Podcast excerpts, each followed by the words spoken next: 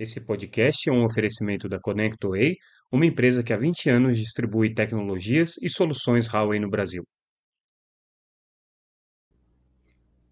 Olá pessoal, tudo bem? Aqui é Samuel Possebon, editor da Teletime. A gente está de volta com mais um Boletim Teletime, o nosso podcast diário com as principais notícias do mercado de telecomunicações.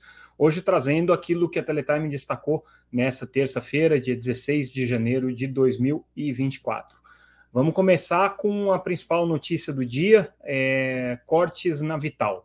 A principal operadora de redes neutras brasileira é, já informou os sindicatos de trabalhadores, na verdade, numa reunião realizada no final do ano passado, pelo que a gente apurou, é, que vai promover cortes severos na sua, na sua força de trabalho, no seu conjunto de colaboradores, e isso, pelo que a gente apurou, tem relação direta com é, as mudanças de estratégia, a mudança na conjuntura e no cenário é, para as operadoras de redes neutras.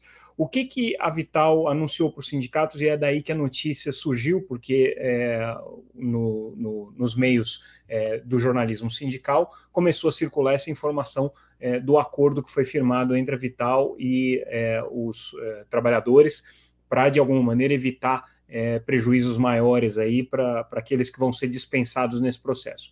Pelo que a gente apurou, é, a estimativa da Vital é cortar 20% da sua força de trabalho, hoje daria por volta de 620 pessoas, 620 colaboradores. E também, pelo que a gente pôde levantar, isso está diretamente relacionado é, com uma mudança provavelmente no acordo que a Vital tem com a Oi, é, de mudar um pouco o escopo desse acordo. A Vital hoje, é, a gente sabe, é, comprou a rede de infraestrutura de banda larga é, por fibra ótica da Oi, é, a Oi é acionista também da Vital, é, mas existe aí um acordo em que toda a infraestrutura que é utilizada pelo serviço de banda larga da Oi é provida e instalada e investida pela Vital. É, mas existe aí né, um, um, cenário bastante é, complicado, porque a Oi está enfrentando as dificuldades econômicas que está enfrentando, com o processo de recuperação judicial. É, o mercado de banda larga já não está mais tão é, é, é, promissor como já esteve há alguns anos atrás, já existe uma, uma dificuldade muito maior das empresas crescerem. A Oi está enfrentando essas dificuldades. Se a gente olhar no ano passado, ela praticamente não cresceu. As suas margens reduziram-se é, drasticamente por conta do acordo com a Vital, ou seja, ela tem que pagar um custo operacional muito alto para a Vital, e agora ela está num processo justamente de encontrar é, um comprador é, para a sua base de clientes, para os seus serviços de banda larga residencial. Só que tudo indica que o custo vital tem pesado muito aí nessas conversas, nessas negociações. Então, muito provavelmente o que vai acontecer nessa mudança de escopo que eu mencionei é a Vital é, deixar de prestar todo o serviço para a Oi, desde a instalação da infraestrutura, de backhaul, da, do, do acesso aos domicílios e depois é, fazer ainda a instalação da rede interna, fazer a instalação dos equipamentos dentro da casa dos usuários, e vai fazer até é, uma parte é, dessa infraestrutura, que seria a instalação, levar o ponto de banda larga até o poste. A partir daí, a Oi é, contrataria, né, é, em condições de mercado, buscaria aí outros fornecedores ou até eventualmente até desenvolveria uma equipe própria para fazer esse trabalho, esse trabalho de instalação. É, com isso, né, obviamente, a Vital vai ter um pouco menos de é, é gente, ou necessidade de gente, para poder cumprir. E também é, existe aí a perspectiva de que o mercado não esteja tão acelerado quanto a Vital estava imaginando. Então, é, formalmente, a empresa é, se manifestou com relação a essa notícia, explicou que nos últimos 18 meses tem feito ajustes, inclusive para racionalizar a questão de custos. Ela é, é uma empresa hoje forte, saudável, segundo a empresa com uma receita líquida no ano passado, é, aliás, nos nove primeiros meses do ano passado, de 4,3 bilhões, isso é um valor aí significativo, a gente pode projetar aí que ela deve ter fechado o ano, muito provavelmente, é, com alguma coisa em torno de 5, 5,5 bilhões de reais de faturamento, o EBITDA também no mesmo período foi de 2,5 bilhões, então é uma empresa que tem uma rentabilidade, né? E é, os dois números é, representaram crescimentos em relação a 2022, 10% no crescimento de receitas e 40% em relação ao EBITDA, que tem relação direta aí, obviamente, com os cortes de custo que ela está fazendo.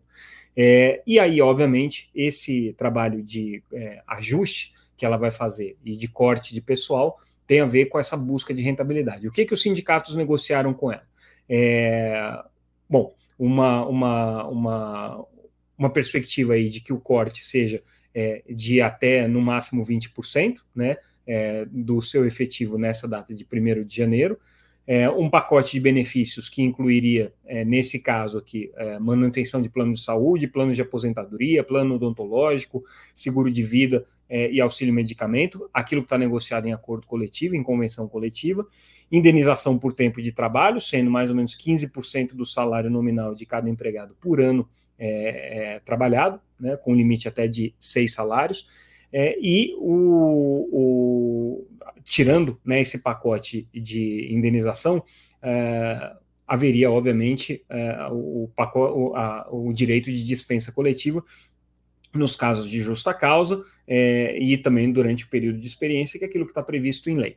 Então, esse foi o acordo. Agora, tudo isso é para dizer que existe uma mudança no cenário das operadoras de redes neutras. Né? Elas começaram com uma perspectiva é, começaram surgindo justamente é, do, vamos chamar assim, do spin-off né, das grandes operadoras. Isso aconteceu no caso da Vital, foi um caso um pouco diferente, porque a Oi precisava vender essa infraestrutura, mas foi o caso também é, da Vivo, da TIM, que criaram as suas operadoras de redes neutras é, a partir da sua infraestrutura de fibra ótica, numa tentativa de trocar é, a necessidade de, cape, de capex por é, custo operacional, ou seja, elas trocam capex por opex, e aí a empresa de rede neutra, com capacidade de alavancagem própria, vai buscar no mercado os recursos necessários para fazer os investimentos. Só que tinha assim uma perspectiva de crescimento dessas redes neutras, de crescimento do mercado de banda larga, que, é, pelo que a gente acompanhou em 2023, não está se concretizando. O mercado de banda larga está crescendo muito menos do que vinha crescendo no período da pandemia, teve ainda o reflexo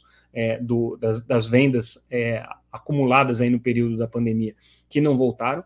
Os operadores regionais, os operadores locais, estão muito mais cautelosos do que se imaginava para adotarem um modelo de rede neutra, ainda talvez esperando um novo ciclo de consolidação de redes, é, os grandes players aí, é, consolidadores, também ainda estudando o que, que pretendem fazer. A gente tem poucos casos emblemáticos de operadores, de novos operadores utilizando redes neutras. Tem o caso da Sky, é, que é bastante interessante, a TIM com perspectiva de crescer, mas também ele com né, um pé no acelerador e o outro no freio ao mesmo tempo.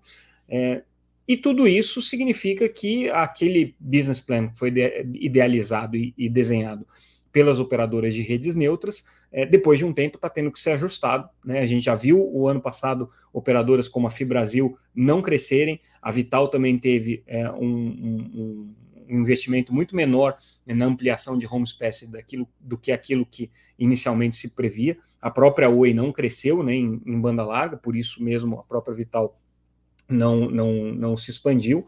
É, e a gente vai ver agora, ao longo desse ano de 2024, esse novo, novo ciclo da, das bandas, das operadoras de redes neutras e da banda larga se desenvolver. Por isso que essa notícia da Vital aqui é bem importante.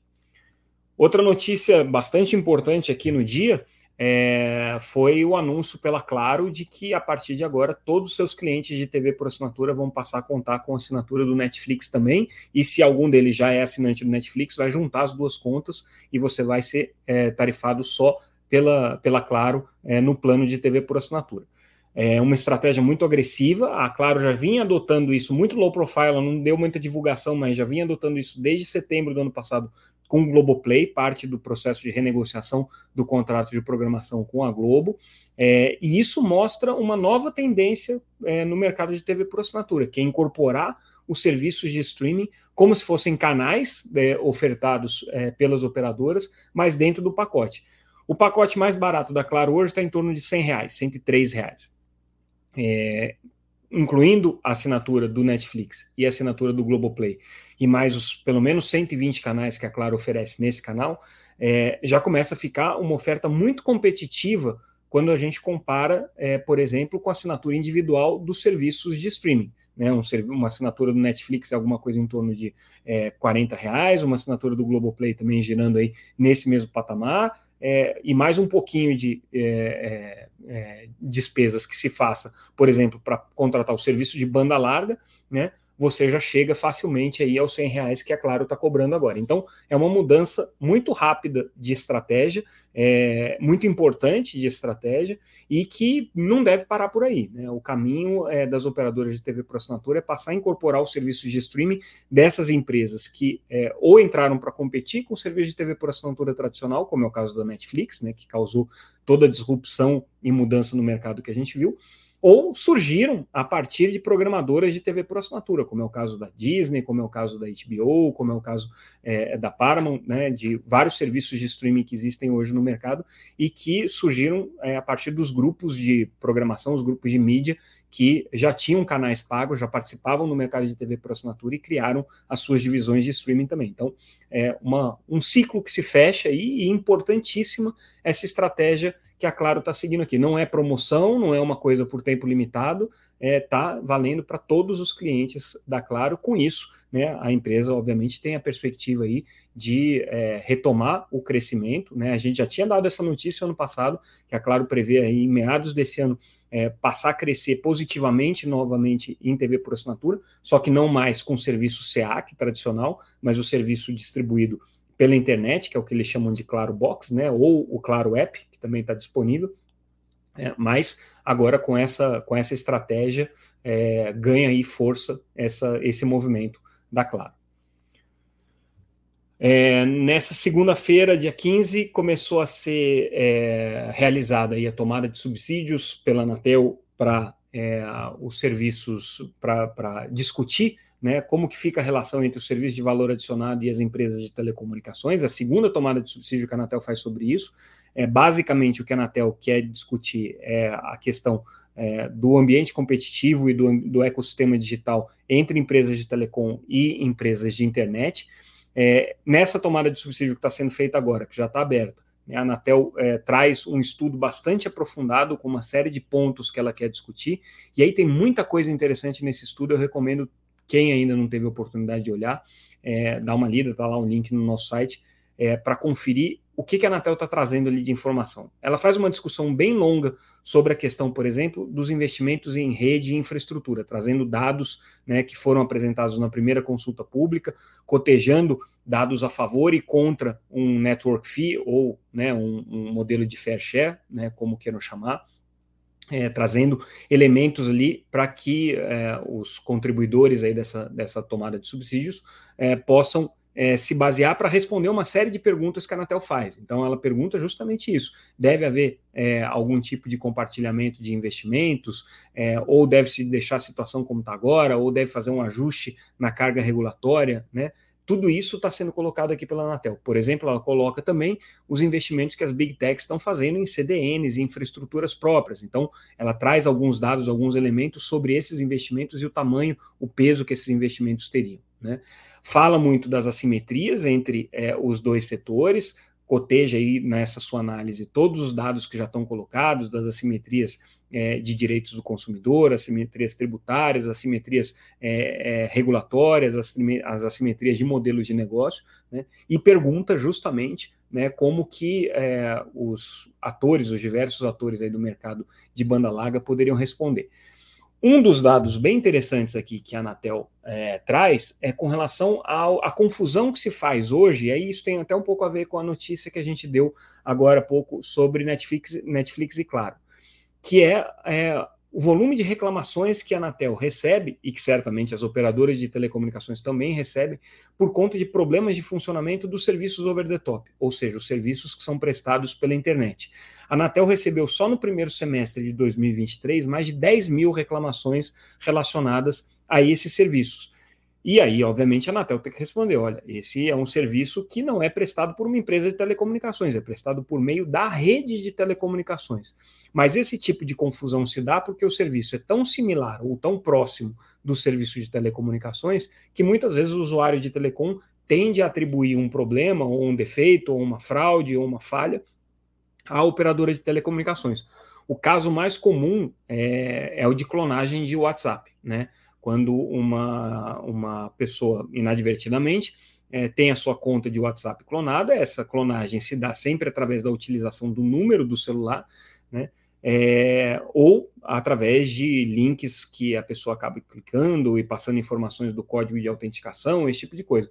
E muitas vezes a, a, o, o, consumidor, o usuário que, que se sente lesado, questiona a operadora de telecomunicações por que, que o número dela foi clonado. E na verdade não é o número dela que foi clonado, o que foi clonado foi a conta de WhatsApp através de um processo ou de engenharia social ou de, de, de é, jogar isca para o usuário clicar inadvertidamente, né? enfim, algum mecanismo aí é, é, ilícito e, obviamente, né, mal intencionado foi aplicado nesse processo. Mas é, o volume de reclamações que a Anatel destaca aqui é muito interessante: 10 mil reclamações só no primeiro semestre de 2023. E aí, nessa linha, a gente traz também uma notícia importante: presidente da Telefônica, José Maria é, Álvares Palhete, é, no Fórum de Davos, né, no Fórum é, Internacional, Fórum é, é, é, Mundial, que está sendo realizado essa semana em, em Davos, ou Davos, discutindo justamente o desafio que os operadores de telecomunicações têm hoje para competir num cenário em que eles são fortemente regulados. Então, o mesmo movimento que está acontecendo aqui no Brasil, de se discutir é, um alívio na carga regulatória, uma redução é, na, no, no, nas obrigações que são colocadas para os operadores de telecomunicações, também nesse caso aqui sendo discutido na Europa, lá é pior ainda, né? O cenário, porque os reguladores são muito mais é, agressivos no trabalho regulatório que, são, é, que é imposto às operadoras de telecomunicações do que aqui no Brasil. Mudando agora de assunto, a gente traz um estudo bem interessante é, realizado pela, pela consultoria SMC, é, juntamente com a American Tower, é, um estudo sobre o mercado de torres. E a previsão é, desse estudo é que em 2032, ou seja, daqui a, nove, a mais ou menos nove anos, é, o mercado de torres no Brasil vai ter chegado a 170 mil torres. Ainda é muito pouco, tá? Assim, se a gente comparar com a quantidade de torres que se tem é, em países desenvolvidos, 170 mil torres é muito pouco, significa aí um, um crescimento é, de, um, de um, um pouco mais de 150% em relação ao que o Brasil tem hoje. Tá? É, não é um, uma, um, um volume é, expressivo, mas o crescimento é significativo, segundo esse estudo aqui. Se a gente pegar como comparativo, né, o México deve chegar a 2032 a 80, 82 mil, 81 mil torres, tá? segundo esse mesmo estudo que faz análise aí, né, da América Latina inteira. E todo, em toda a região vão ser 450 mil novas estruturas é, de redes móveis instaladas aí até o ano, aliás, 560 mil novas estruturas de redes móveis instaladas é, até 2032, segundo esse estudo. O Brasil é um mercado que deve apresentar um maior crescimento, né, segundo essa, esse levantamento que está sendo feito aqui é, pela consultoria e pela American Tower. É, e aí o ponto positivo para o Brasil né, é o, o, ambiente regulatório. Isso aqui é o que tem é, ajudado né, o desenvolvimento do mercado de torres, sobretudo é, a questão da legislação de, de, de licenciamento de antenas, é, que avançou de maneira bastante significativa nos, nos últimos anos. Vamos falar um pouquinho mais de competição, sobre portabilidade. A gente trouxe ontem os dados sobre é, portabilidade é, no segmento móvel e hoje a gente traz os dados de portabilidade no segmento fixo, banda, é, telefonia fixa. E aí interessante que, ao contrário do que aconteceu no móvel, em 2023 houve crescimento de 12% na portabilidade fixa.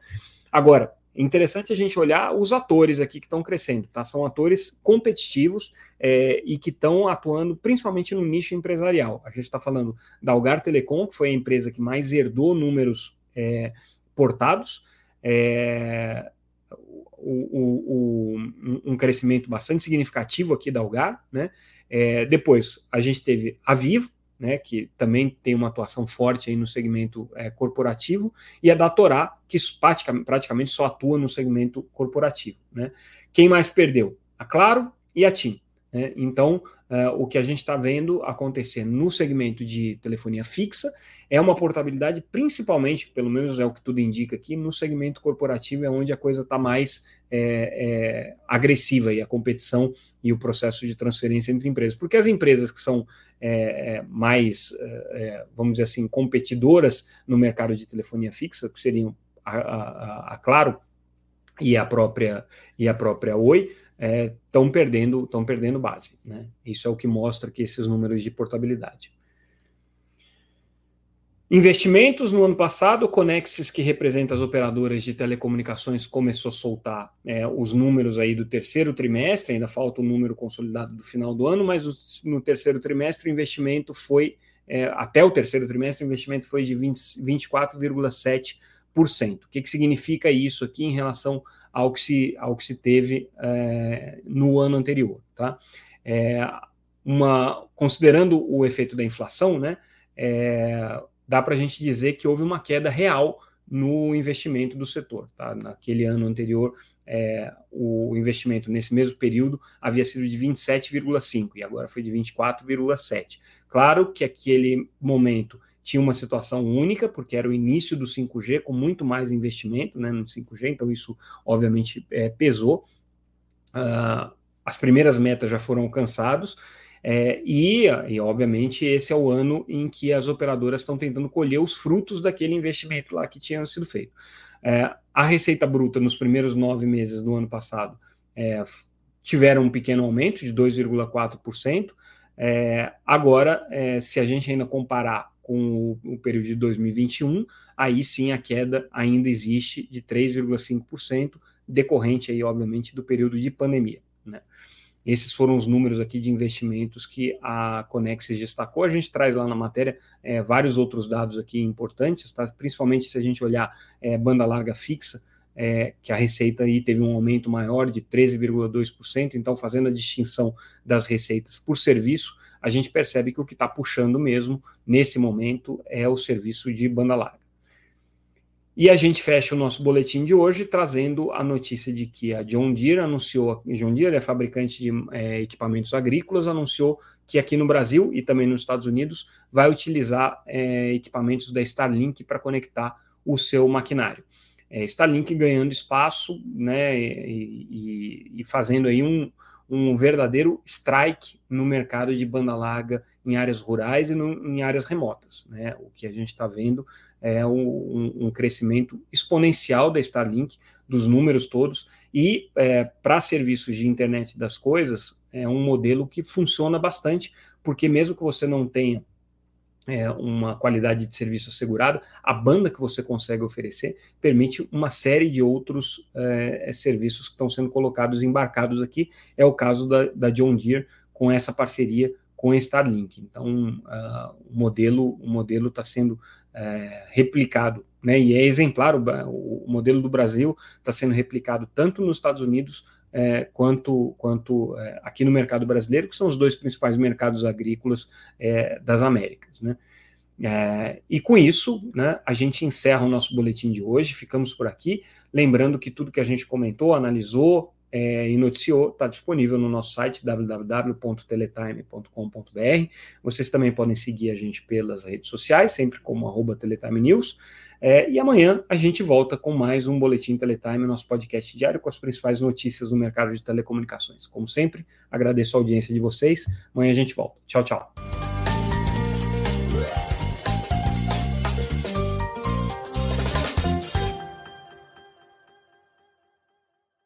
Esse podcast é um oferecimento da ConnectWay, uma empresa que há 20 anos distribui tecnologias e soluções Huawei no Brasil.